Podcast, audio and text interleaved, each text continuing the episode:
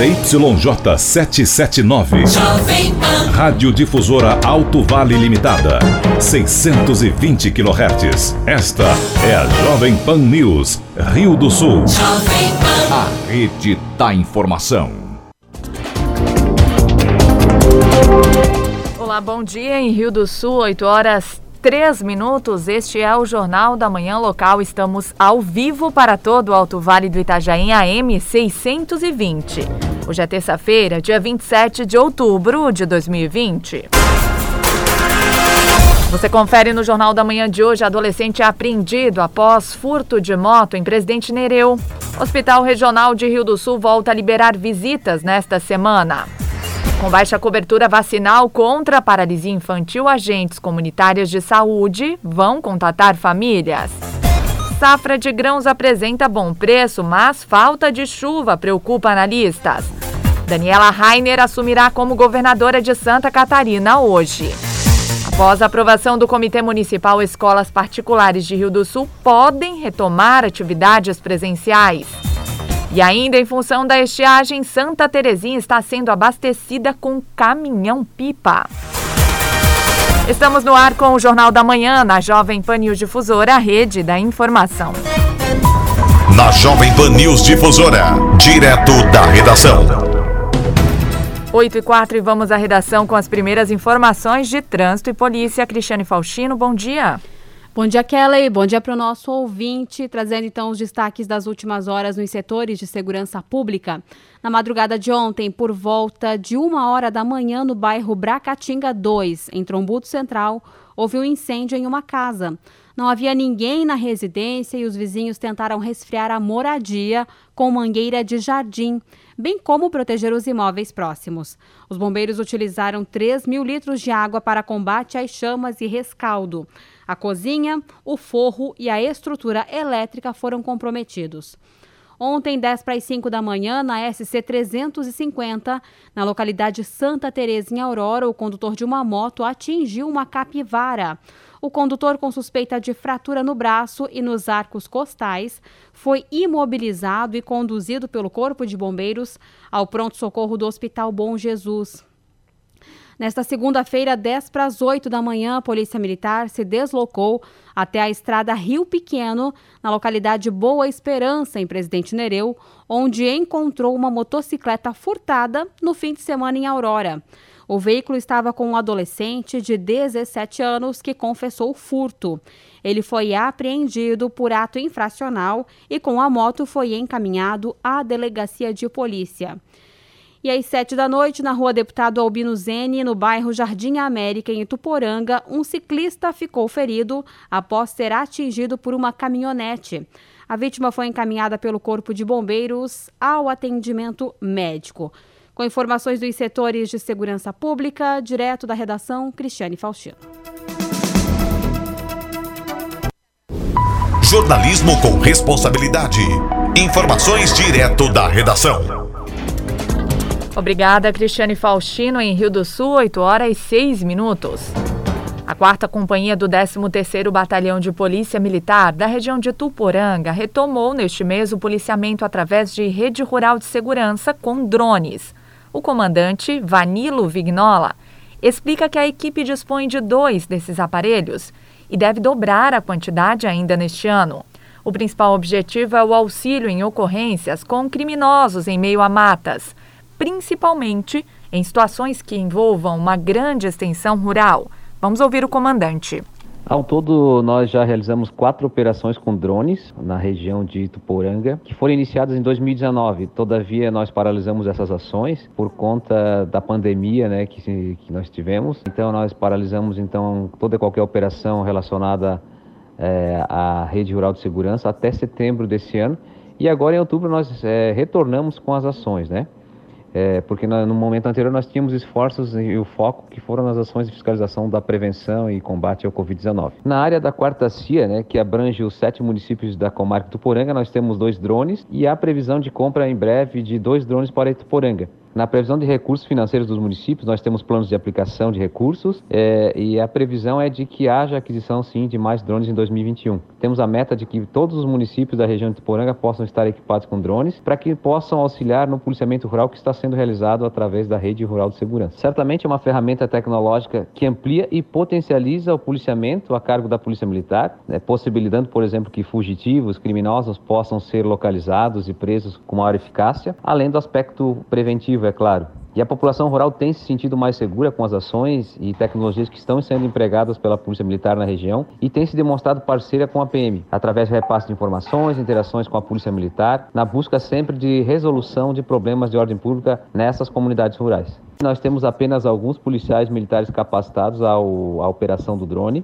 A corporação, anualmente, ela tem capacitado policiais militares através de cursos específicos. Né? Provavelmente nós teremos em 2021 outros cursos e com isso nós é, queremos né, inserir nossos policiais militares nessa capacitação para que eles op possam operar dentro de normas vigentes e com a devida segurança e técnica necessária.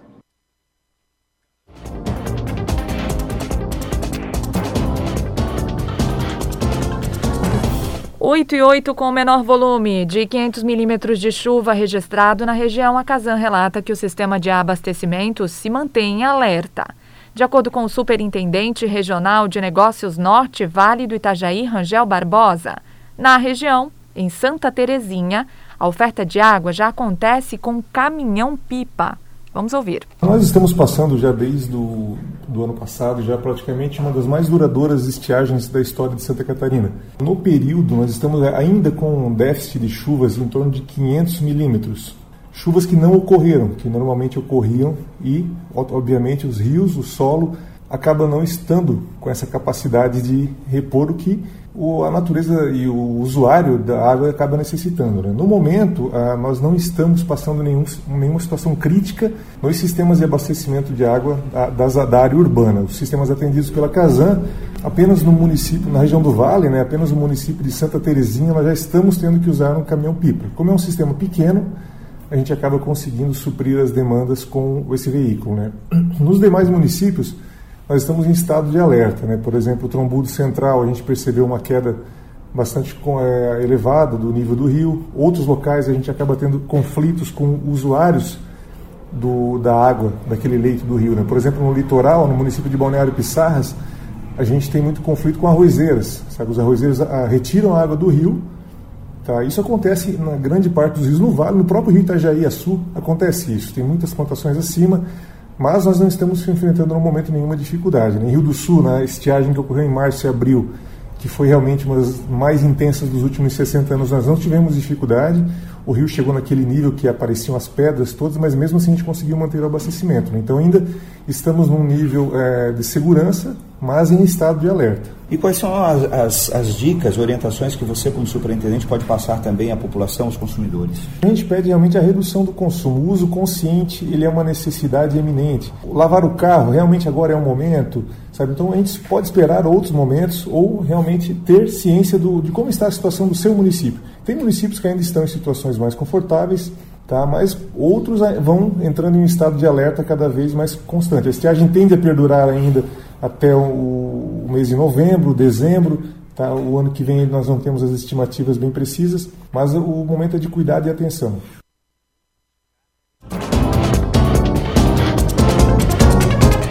Em Rio do Sul, 8 horas 11 minutos 25 graus é a temperatura. Tempo ensolarado nesta terça-feira em Rio do Sul. Na Jovem Pan News Difusora.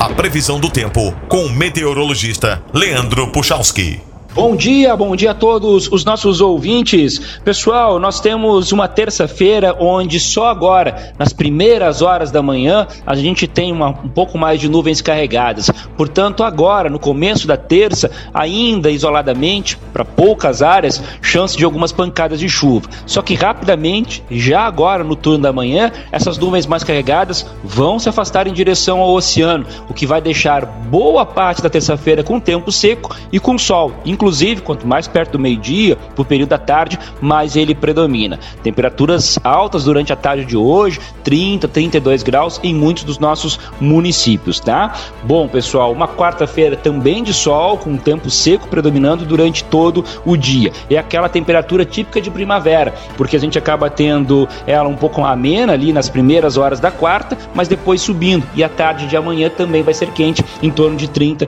32 graus. Hoje nós temos um ciclone no oceano, na altura do Rio Grande do Sul, tá? Então a interferência para lá, para o estado vizinho. Mas a faixa litorânea aqui de Santa Catarina tem algumas rajadas moderadas de vento, faz parte, mas nada que assuste, é mais lá no entorno do estado vizinho, tá bom? Com as informações do tempo, Leandro Puchalski.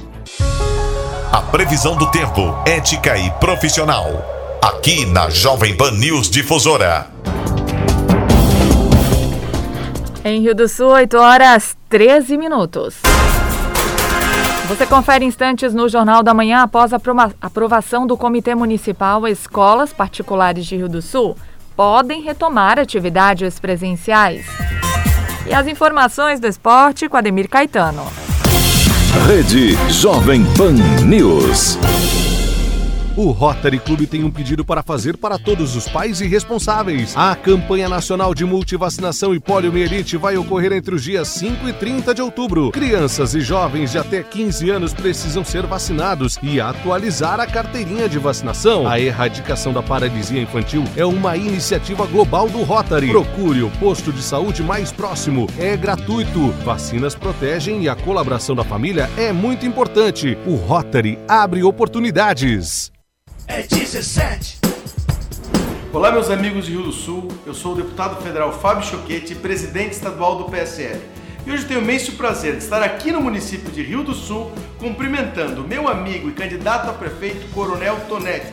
Pessoa séria, trabalhadora, honesta, republicana e tenho certeza a mais preparada para governar o município pelos próximos quatro anos.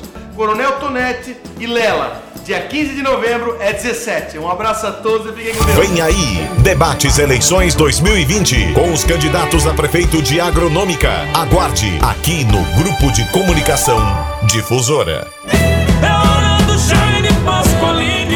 Agora é a vez do Jaime. Você comprou a sua casa com um contrato de gaveta e tá sem dinheiro para fazer a escritura? Sou Jaime Pasqualini e tenho uma proposta para você. Vamos implantar o registro popular onde você poderá registrar o seu contrato de gaveta na prefeitura e ter segurança jurídica até conseguir pagar pela escritura. Chegou a hora da mudança. Vote 19. Vote Jaime Joanita. 19.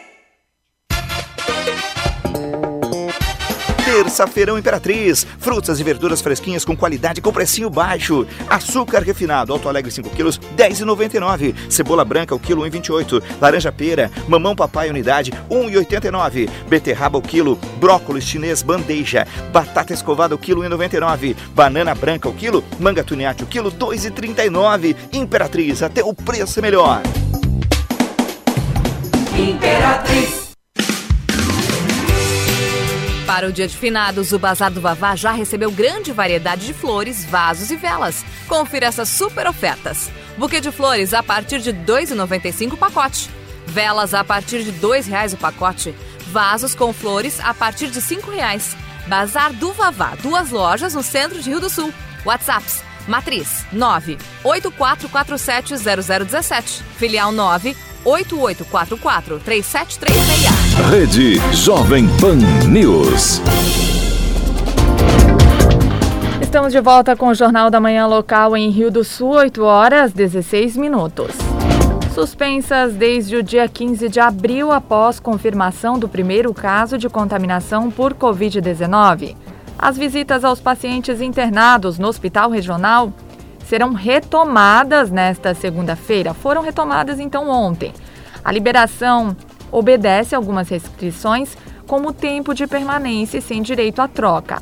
O coordenador de enfermagem, Tiago Leitzke, fala sobre os horários que serão disponibilizados nas principais alas da instituição hospitalar. Infelizmente, os números têm sido animadores, especialmente no que tange a pacientes com casos graves e, portanto, com necessidade de internação. Então, é, já há algum tempo a gente tem tido uma redução bastante significativa nos casos de internação e nos, no número de pacientes graves. E observando esse número, né, nos dá uma certa segurança para estar tá começando a realizar essa liberação das visitas. Essa visita ainda vai acontecer de uma forma bastante restrita, porque a pandemia ainda não terminou e a gente precisa manter uma série de cuidados. Então, ser visitas curtas, né? Então, 30 minutos, sem troca nesse primeiro momento, uma pessoa, vai ser aquela visita mesmo para matar a saudade, enfim, para poder deixar nosso paciente também um pouco mais tranquilo e sua família um pouco mais tranquila. Como é que está sendo organizado isso, então? Né? As unidades de internação clínica, que hoje são o nosso sétimo, sexto e quinto andar, clínica médica, clínico cirúrgica, a visita vai acontecer às 15 horas, das 15 horas às 15 e 30. E para maternidade e pediatria, que seriam o terceiro e quarto andar, as visitas vão ser no horário das 15h30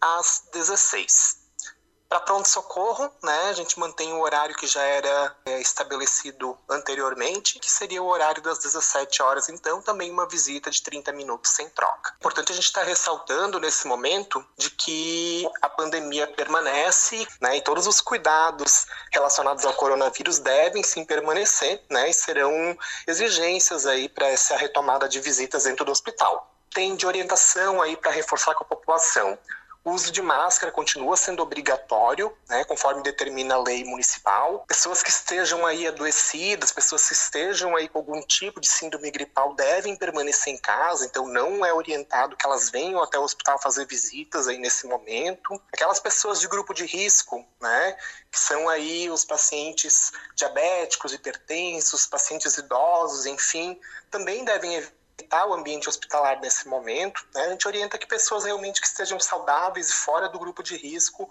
optem por estar realizando essa visita. A verificação de temperatura ela será obrigatória né, na entrada desses pacientes, desses, é, desses visitantes dentro do hospital e reforçando aí a questão da higiene de mãos na entrada do hospital, na visita ao paciente, enfim, em todos os momentos que forem necessários aí no hospital.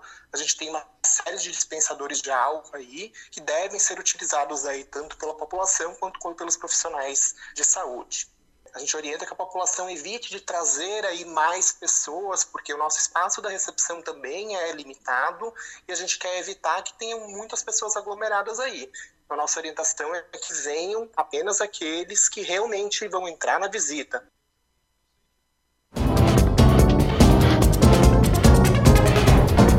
Após publicação de decreto e aprovação do plano de contingência junto ao Comitê Municipal de Educação, as escolas particulares de Rio do Sul podem retomar as atividades presenciais. A presidente do comitê e secretária de Educação do município, Janara Mafra, diz que o retorno é gradual e segue as diretrizes determinadas pelo Estado. No momento, uma instituição de ensino da rede particular de Rio do Sul teve a autorização para a volta às aulas. As escolas particulares é, também estão ligadas a esse critério de, de, de, autorização pelo comitê municipal. Então, nós temos um comitê municipal com várias representatividades, que esse comitê, ele só pode retornar às atividades quando ele autoriza né? Uma análise muito criteriosa, com base nas oito diretrizes estabelecidas pelo governo do estado, é, desde o do transporte, alimentação, os itens que precisam, os sanitários, o pedagógico, enfim, são oito diretrizes. O que que ocorre, né? As escolas particulares, é, como o nosso mapa de risco já está na cor amarela e eles já estão fazendo a apresentação desse plano, então nós já temos inclusive uma das, uma das escolas particulares que já tem autorização autorização do comitê para esse retorno. É, me parece que eles estariam é, retomando aí no dia 9. Bom, mas isso é rede particular.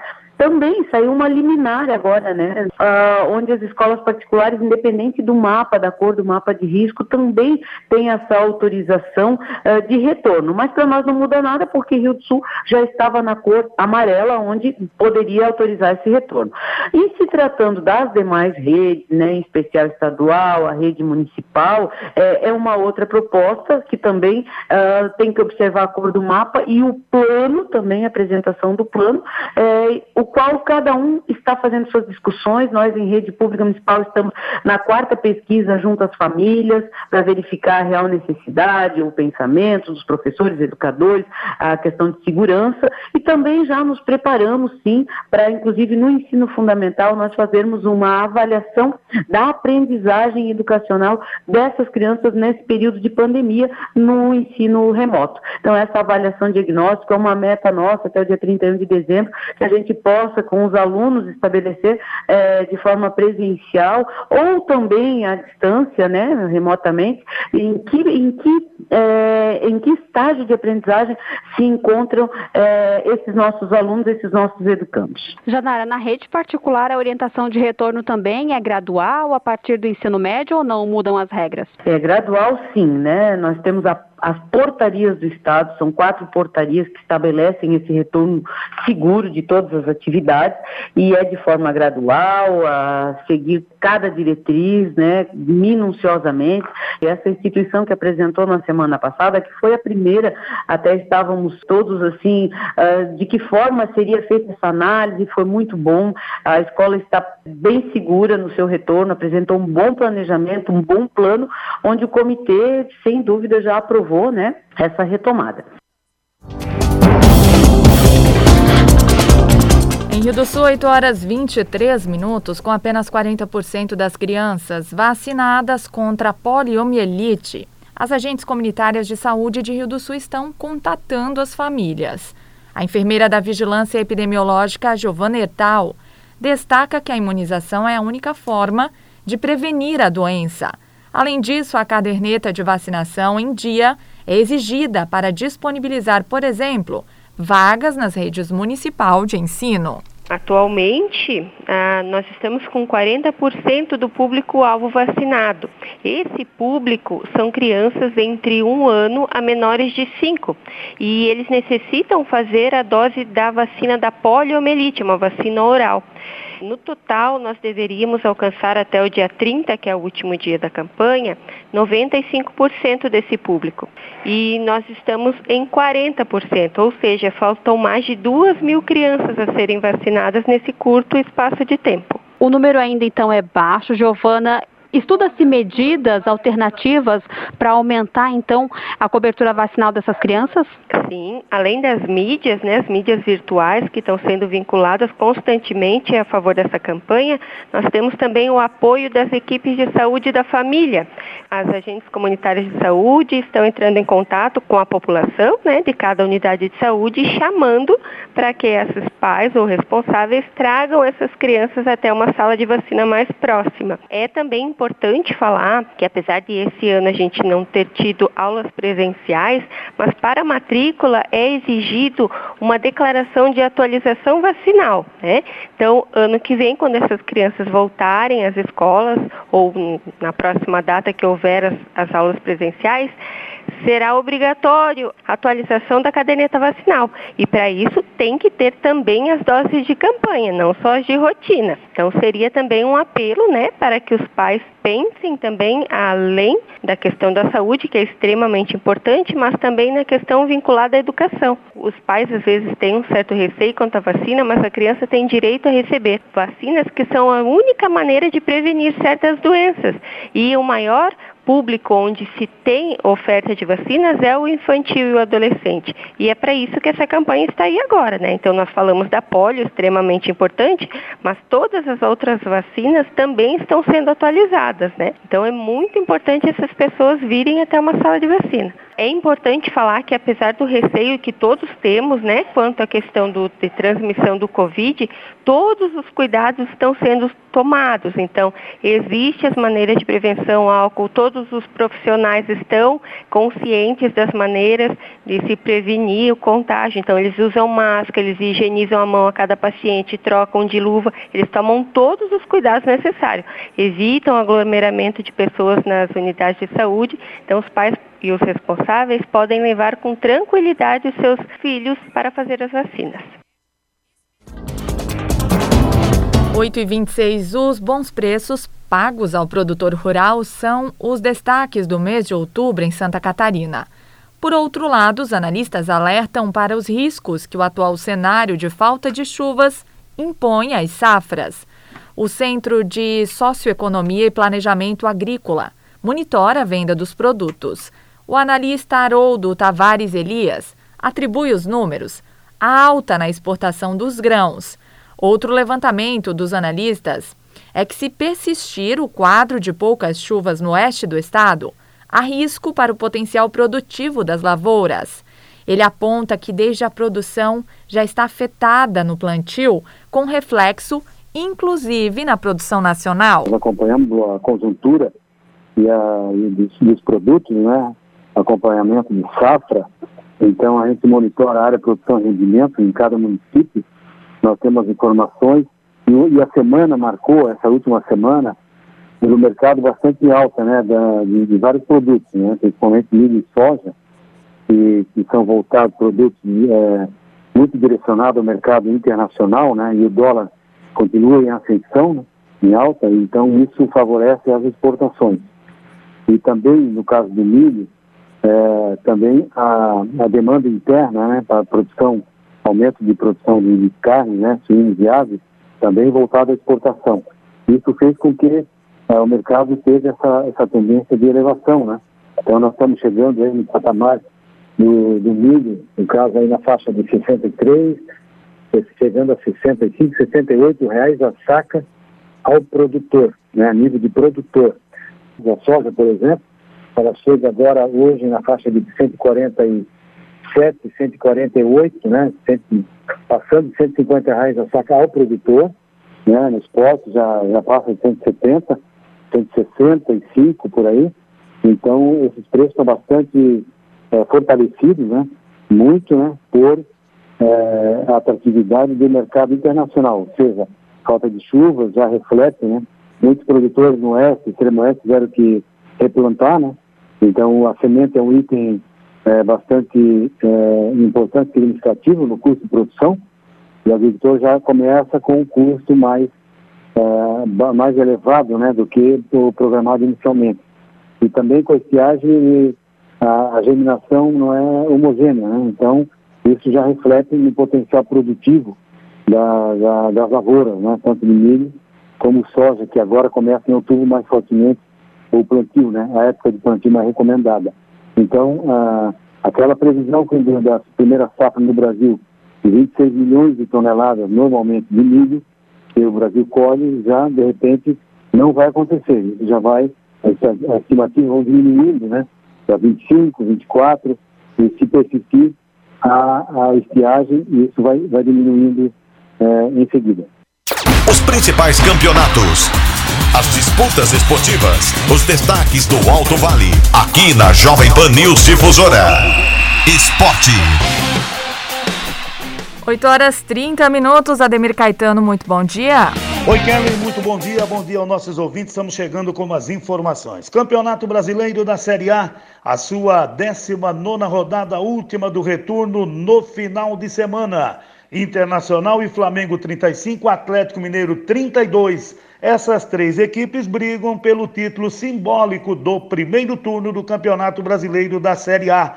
Botafogo e Ceará. No Newton Santos, no sábado às 17 às 19 tem Corinthians e Internacional. O Curitiba enfrentando às 19 horas o Atlético Goianense e às 21 no Castelão tem Fortaleza e Fluminense. No domingo, no Maracanã, 16 horas, Flamengo e São Paulo. O Esporte e Atlético Paranaense, às 18h15, tem Santos e Bahia. O Goiás, às 20h30, recebe o Vasco. Na segunda-feira, Palmeiras e Atlético Mineiro, às 17 E o Grêmio, também na segunda, às 20 horas, contra o Bragantino. Olhando aqui as três equipes que brigam pelo título, o Atlético Mineiro visita a equipe do Palmeiras, o Flamengo joga no Maracanã com São Paulo e o Corinthians recebe o Internacional. Então, Internacional joga fora, o Flamengo joga em casa e o Atlético joga fora para conhecer o campeão simbólico do primeiro turno. Campeonato Brasileiro da Série B. Ontem fechou a 18ª rodada e nós tivemos a goleada do Paraná Clube em cima do Oeste por 4 a 0. Grande vitória da equipe do Paraná. Com isso, o Oeste permanece na última colocação é, com sete pontos. Com essa vitória, o Paraná foi lá em cima, é o quinto com 28. Ele perde no saldo, ele tem sete vitórias. Juventude, que está no G4 com 28, tem sete vitórias também. O saldo é sete para o Juventude, cinco para a equipe do Paraná. A Chapecoense lidera com 36 e a Chapecoense joga hoje.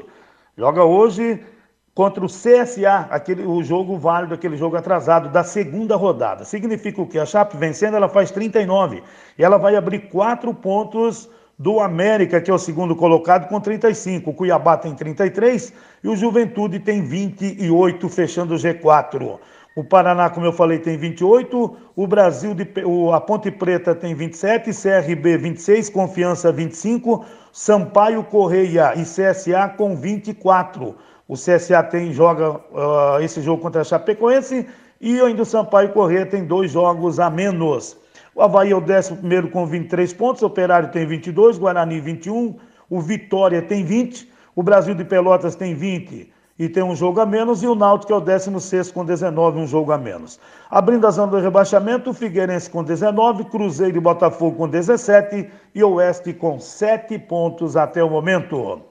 O Brasileirão da Série C Ontem nós tivemos pelo grupo A da competição Vila Nova vencendo o Ferroviário por 3 a 0 e fechando a 12 rodada.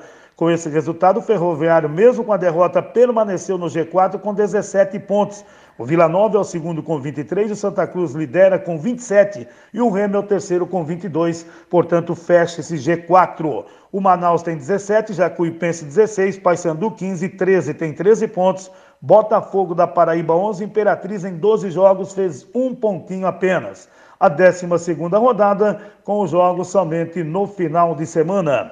Já no grupo B ontem, olha o São Bento até utilizou um goleiro, hein, como jogador de linha e o Criciúma não conseguiu vencer. São Bento 0, Criciúma do Itamar Chuli também 0.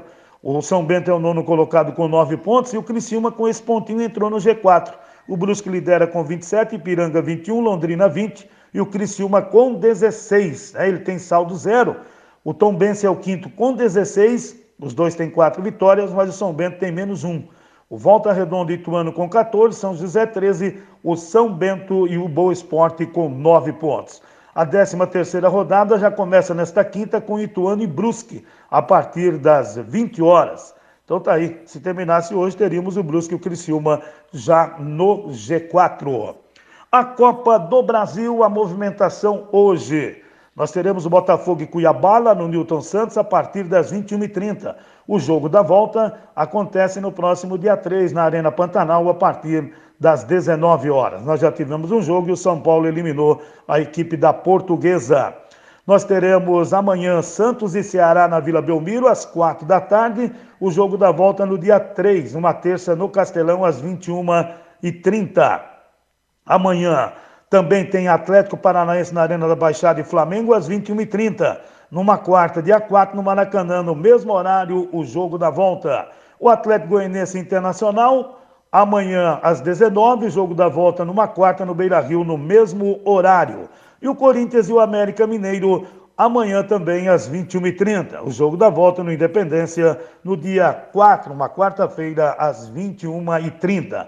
Na quinta tem Bragantino e Palmeiras, 19 horas o jogo da ida. E no dia 5, numa quinta, o jogo da volta. E fechando ainda os jogos de ida da Copa do Brasil, o Grêmio na quinta-feira contra o Juventude às 21h30. Numa quinta, dia 5, o segundo jogo. Eu volto logo mais dentro do Território Difusora que começa às 10 horas. Na sequência tem opinião com Edson de Andrade. Ademir Caetano e as informações do esporte. Obrigada, Ademir Caetano, em Rio do Sul, 8 horas 36 minutos. Você confere instantes. Daniela Rainer assumirá govern... como governadora de Santa Catarina hoje. As informa... A opinião com Edson de Andrade. Rede Jovem Pan News. A Fermac está preparada para lhe atender com as mais diversas linhas de ferramentas, motosserras, acessórios e diversos tipos de equipamentos para uso pessoal e profissional. Além de vender grandes marcas, tem uma equipe qualificada que conhece do assunto e pode te ajudar na compra e na manutenção. Precisando de ferramentas, acessórios e muito mais? Venha para Fermac, Alameda Aristiliano Ramos, telefone 3521 2100, 3521 2100. Ferramentas em geral é na Fermac. Se for falar de uma grande obra de legado, dentre as tantas que a gente fez de pavimentações, de pontes, é, de melhorias, eu faço questão de falar da creche central, que é uma grande obra que está sendo construída, um novo centro de educação infantil, que vai atender cerca de 365 crianças no centro de Rio do Sul, onde antes era o terreno de um presídio, onde no passado pessoas pagavam a pena, no futuro a vida das pessoas vai valer a pena. 55! Coligação trabalhando para fazer ainda mais. PSD, MDB, Democratas, PSC, Prós e O Solidariedade. jeito catarinense é o jeito certo de fazer as coisas. É não jogar lixo no chão, respeitar as leis de trânsito e tratar todo mundo com dignidade. É cuidar da cidade, do meio ambiente e dos animais. É tratar todo mundo do mesmo jeito que você gostaria de ser tratado. Nós poderíamos dar vários exemplos do que é o jeito catarinense, mas o melhor exemplo quem pode dar é você. Jeito catarinense, o jeito certo de fazer as coisas. Pratique, incentive, seja você o exemplo. Quer saber mais sobre o nosso Plano 23? Então acesse o site ufuturoeagora23.com.br. Lá você encontra todos os nossos projetos e conhece os candidatos a vereador do Cidadania 23. Coligação Cidadania PRTB. Eu e o Jean temos um compromisso com a educação, pois entendemos que é através dela que tudo se constrói. Vamos manter as conquistas fundamentais da carreira docente, consagradas com a valorização profissional, a instituição do piso salarial e da hora atividade, edificações antigas e inadequadas, através de construção de novas unidades educacionais. Iniciaremos pela construção de um centro de educação infantil na Barra do Tabuão. Pode confiar. Ouça agora Minuto da Inclusão NAPNE IFC. Se você deseja ser um profissional tradutor e intérprete de Libras, saiba que a formação profissional do tradutor e intérprete de Libras, língua portuguesa em nível médio, deve ser realizada por meio de cursos de educação profissional reconhecidos pelo sistema que os credenciou, por cursos de extensão universitária e cursos de formação continuada promovidos por instituições de ensino superior e instituições credenciadas por secretarias de educação. A formação de tradutor e intérprete de Libras pode ainda ser realizada por organizações da sociedade civil representativas da comunidade surda, desde que o significado seja convalidado por uma das instituições de ensino superior e instituições credenciadas por secretarias de educação. Já a formação profissional para o tradutor intérprete em nível superior deve ser por meio do bacharelado em letras libras. O tradutor e intérprete terá competência para realizar interpretação das duas línguas de maneira simultânea ou consecutiva e proficiência em tradução e interpretação da Libras e da língua portuguesa. Você ouviu Minuto da Inclusão NAPNE IFC. Rede Jovem Pan News. Opinião sem medo.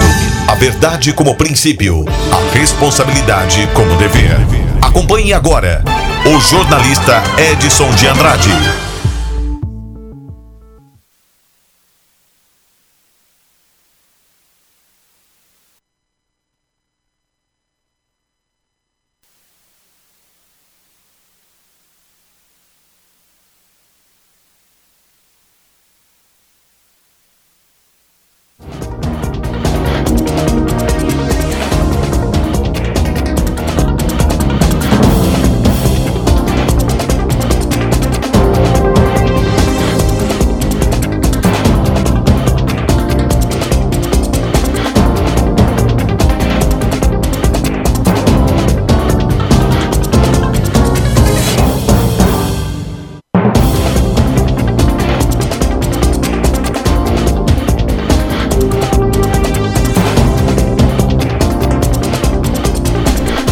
Em Rio do Sul, 8h41, daqui a pouco a opinião com o jornalista Edson de Andrade. Santa Catarina já está sob o comando de uma governadora. A defesa do governador afastado, Carlos Moisés, antecipa que não apresentará mais nenhum documento ao processo de impeachment para acelerar o julgamento final.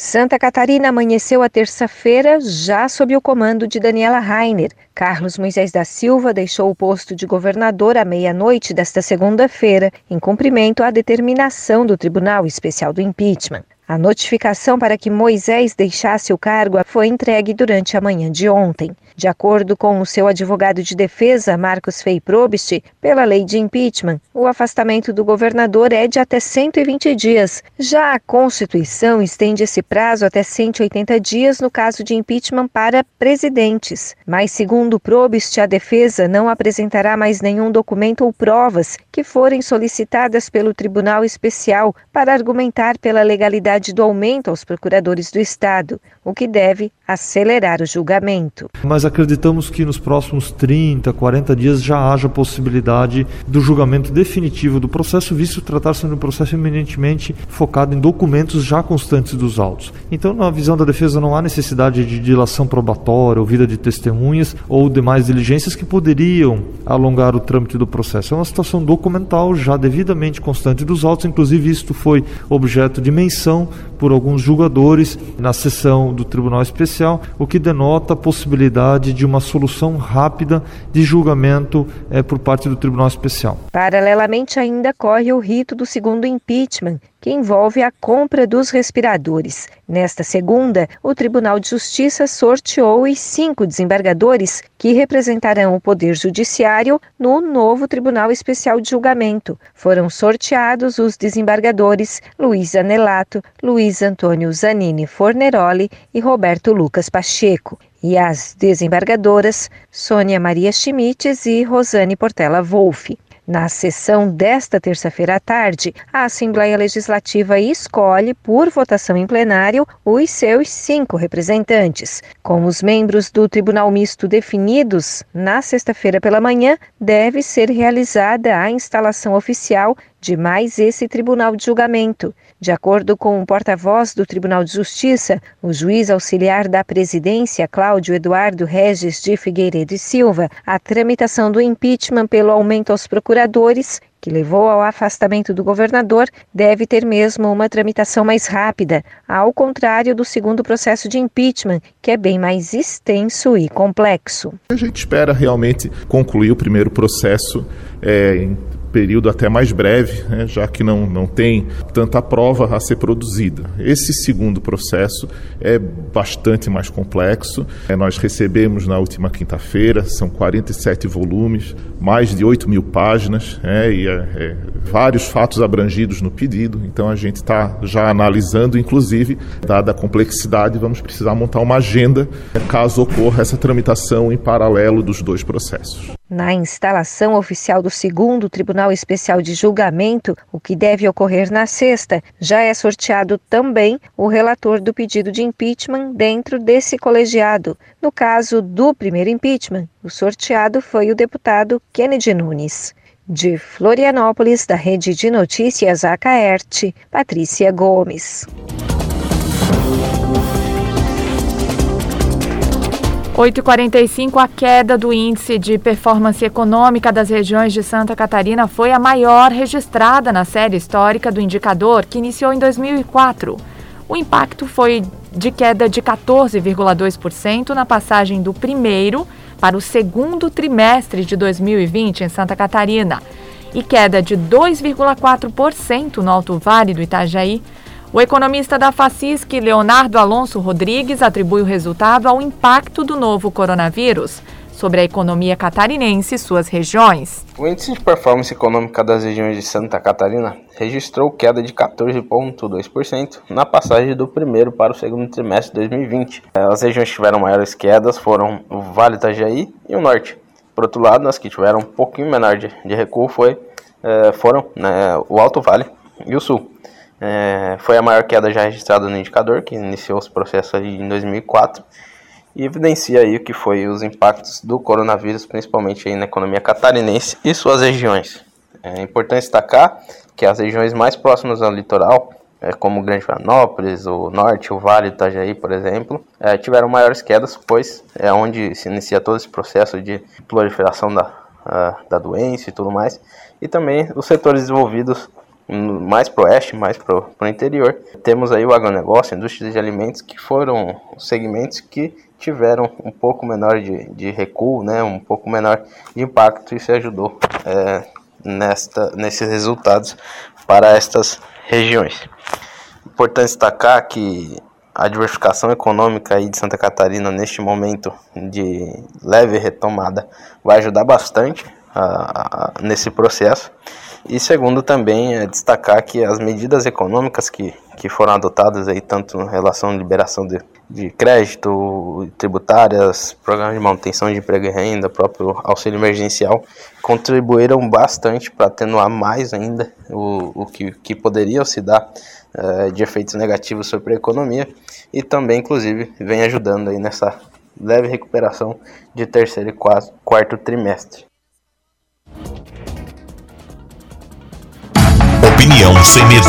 A verdade como princípio. A responsabilidade como dever. Acompanhe agora o jornalista Edson de Andrade. Bom dia, amigos. Tudo bem? Tudo possivelmente bem. É... Na época do regime militar de 1964, uma das regras que havia e era muito bem respeitada, era que o vice tinha que ter saúde. Saúde mental, saúde física. Ele tinha que fazer check-up e o check-up tinha que ser garantido por médicos que não assinavam o ponto de mentirinha. Não, os médicos militares, eles têm orgulho pela bandeira, pelo hino, eles são patriotas. Eles faziam a prova de que o cidadão tinha condições de serviço. Bem, muitos nomes foram rejeitados porque eles não tinham saúde, tinham competência política, mas não tinham saúde. Não podia serviço. Não, eu vou. Não, para aí, faz o check-up antes. Era reprovado no check-up, não podia ser vice. Hoje nós temos um vice saudável, cheio de saúde, um cara que esbanja humor, inclusive a saúde mental dele, por motivos que não vem ao caso comentar, é muito boa. Bem, quando eu falo de vice, eu posso falar de vice-governador, eu posso falar de vice-presidente, eu posso falar de vice. É, vice-deputado, não, mas é o, o sucessor do deputado, não é vice-deputado. Eu posso falar do vice-prefeito. Todas as pessoas precisam ter, efetivamente, saúde, fundamentalmente. Se não tem saúde, não deve ser vice. Agora, isso é o de menos, no caso. Por quê? Porque a pessoa dirigiu a vida inteira um Ford T 1929, um caminhãozinho, o primeiro caminhão, o primeiro automóvel, o primeiro furgãozinho é, fabricado pelo Henry Ford que chegava importado dos Estados Unidos para o Brasil, e ele dirigia o, o Ford T, uma fubica. De repente, não mais do que de repente, o cidadão é colocado na condição de vice. Ele não tem formação, ele não tem estrutura política que é necessária ele não tem noção do que seja administração pública, que é diferente da administração privada, muito diferente. Ele não tem condições emocionais por problemas familiares que muitas vezes são relevantes, mas não me cabe discutir em público uma questão do território pessoal do cidadão. E a pessoa é colocada na. Ó, oh, você vai ser vice. Eu? Sim, você vai ser vice. Você é bom, você serve para isso e, e, e, bate os dois punhos assim, tamo junto, tamo junto, né? E simbora. Se tiver criança me ouvindo, né? Estamos juntos e vamos embora. Bem, o vice, ele pode ser uma pessoa de personalidade ou pode ser uma pessoa sem personalidade. Veja o que está acontecendo no Brasil, no município de hoje. Paulo Cunha, médico, advogado, criou um problema institucional. Nós estamos sendo governados por conta do errado procedimento de Paulo Cunha por uma pessoa que não tem um voto. Tem um brilhante currículo, mas não tem um voto. E a Constituição diz que quem pode ser prefeito ou vice-prefeito tem que ter voto. Então eu fiz aqui uma crítica às condições dos vice-prefeitos. Em geral, eu falei. Brasil inteiro, estado inteiro, região inteira. Quem é que são os vices? Qual a formação que eles têm para ser vices? Eu fiz a pergunta, você responde aí. Eu volto logo mais.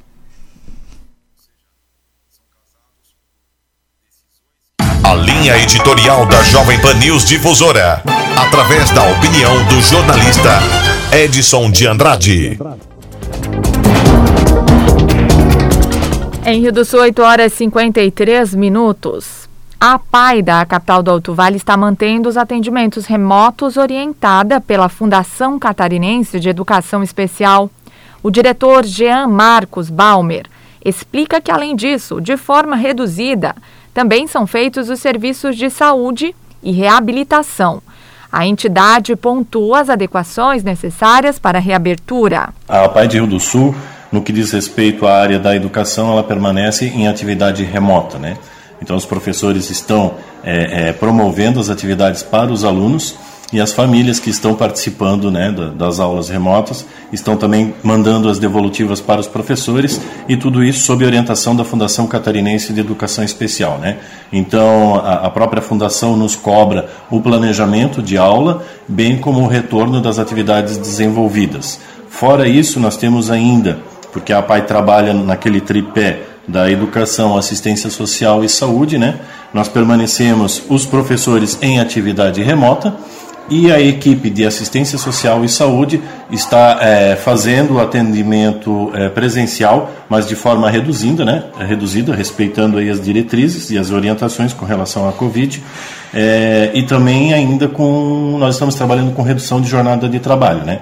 Mas na parte administrativa, de assistência social e a parte de saúde e reabilitação a gente está atuando de forma reduzida, né, contingenciada, mas estamos atuando sim.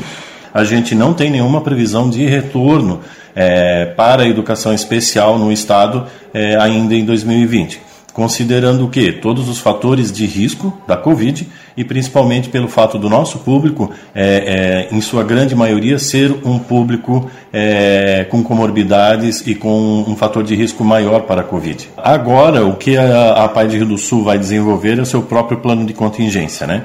É, para tudo isso, a gente vai observar quais são as capacidades que nós temos né, e quais são as capacidades que nós precisamos é, adquirir é, reformulação dos espaços físicos, por exemplo, é, aquisição de máscaras, aquisição de protetores faciais. Então, agora, com o plano de contingência, é, é o nosso o grupo gestor desse, desse plano de contingência da Pai de Rio do Sul é que vai fazer o levantamento é, das capacidades instaladas e das capacidades a instalar. A partir desse momento também é que a gente vai começar a observar quais são as adequações necessárias para que a gente possa reabrir, mesmo que lá em 2021, mas possa reabrir com segurança, principalmente para os nossos funcionários e para os nossos alunos.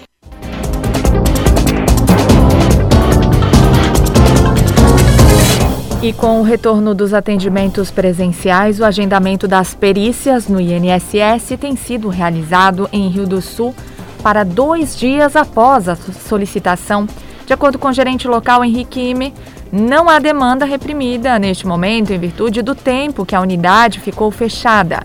Ele relembra que todos os procedimentos são realizados pelos canais de atendimento, sem precisar comparecer à agência em horário agendado. De acordo com o um relatório encaminhado pela Delegacia de Investigação Criminal, a DIC de Rio do Sul, havia uma investigação para apurar um crime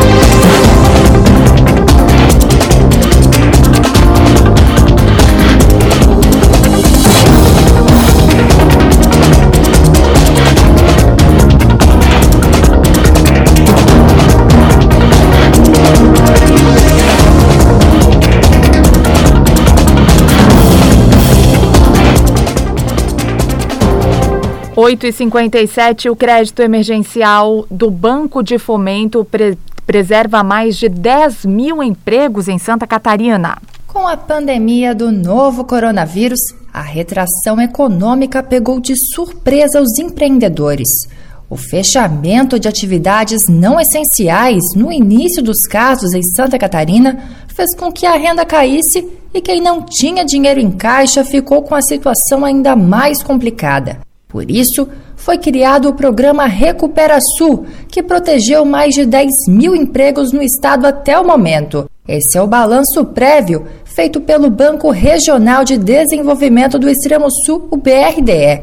O programa teve início em abril e disponibilizou 100 milhões de reais de recursos próprios do banco para crédito emergencial, condições diferenciadas aos empresários catarinenses para o enfrentamento da crise provocada pelo coronavírus.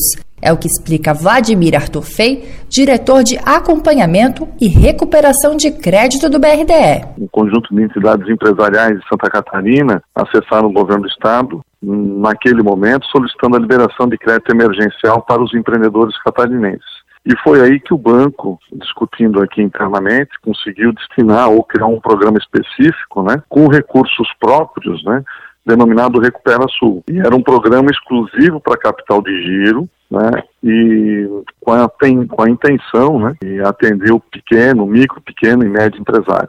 Ele se iniciou lá em abril e o banco disponibilizou disponibilizou para o Estado de Santa Catarina 100 milhões para crédito emergencial, com condições diferenciadas aos empresários catarinenses para o enfrentamento da crise provocada pelo coronavírus. As operações entre 20 mil e 80 mil puderam ser realizadas com o benefício do fundo de aval, que funciona como uma espécie de fiador e dispensa a apresentação de garantias, como imóvel ou um veículo. Esse formato viabilizou quase 80% das operações do programa. Fei destaca que, do total, 85% dos recursos já foram repassados e o restante está em processo final de liberação. Então, nós esperamos que durante o mês de final de outubro e de novembro a gente finalize isso. Então nós temos aí 15% ou 15 milhões que ainda estão disponíveis. Esse montante, né, é importante lembrar que esse programa, justamente para poder dar capilaridade a esse programa, nós na verdade nos associamos, né, junto ao Sebrae e às cooperativas de crédito para poder destinar. Hoje o recurso ainda disponível só está está relacionado às cooperativas de crédito, né? Então ainda, mas é importante lembrar que existe essa possibilidade, mas nós temos aí um, um conjunto de solicitações que estão em processo de análise e de liberação, né? Até o momento, os recursos disponibilizados pelo BRDE chegaram a 125 municípios catarinenses. A região que mais firmou contratos foi o Vale do Itajaí, seguido do Oeste e Grande Florianópolis. Na sequência, Norte, região Serrana e Sul. O banco começa a buscar recursos para estruturar outros programas de crédito que possam incentivar a retomada dos negócios. De Florianópolis, da Rede de Notícias Acaerte, repórter Jéssica Mello. Muito bem, Rio do Sul, 9 horas, 1 minuto. Amanhã trazemos a fala do Henrique Ime sobre as mudanças no agendamento do INSS. Assim fechamos o Jornal da Manhã desta terça-feira com a apresentação de Kelly Alves, produção central de jornalismo do Grupo de Comunicação Difusora. Direção executiva Humberto Wolff de Andrade. Diretor-geral e jornalista responsável Edson de Andrade. Uma excelente terça-feira. Fique agora com o Jornal da Manhã Nacional, parte 2.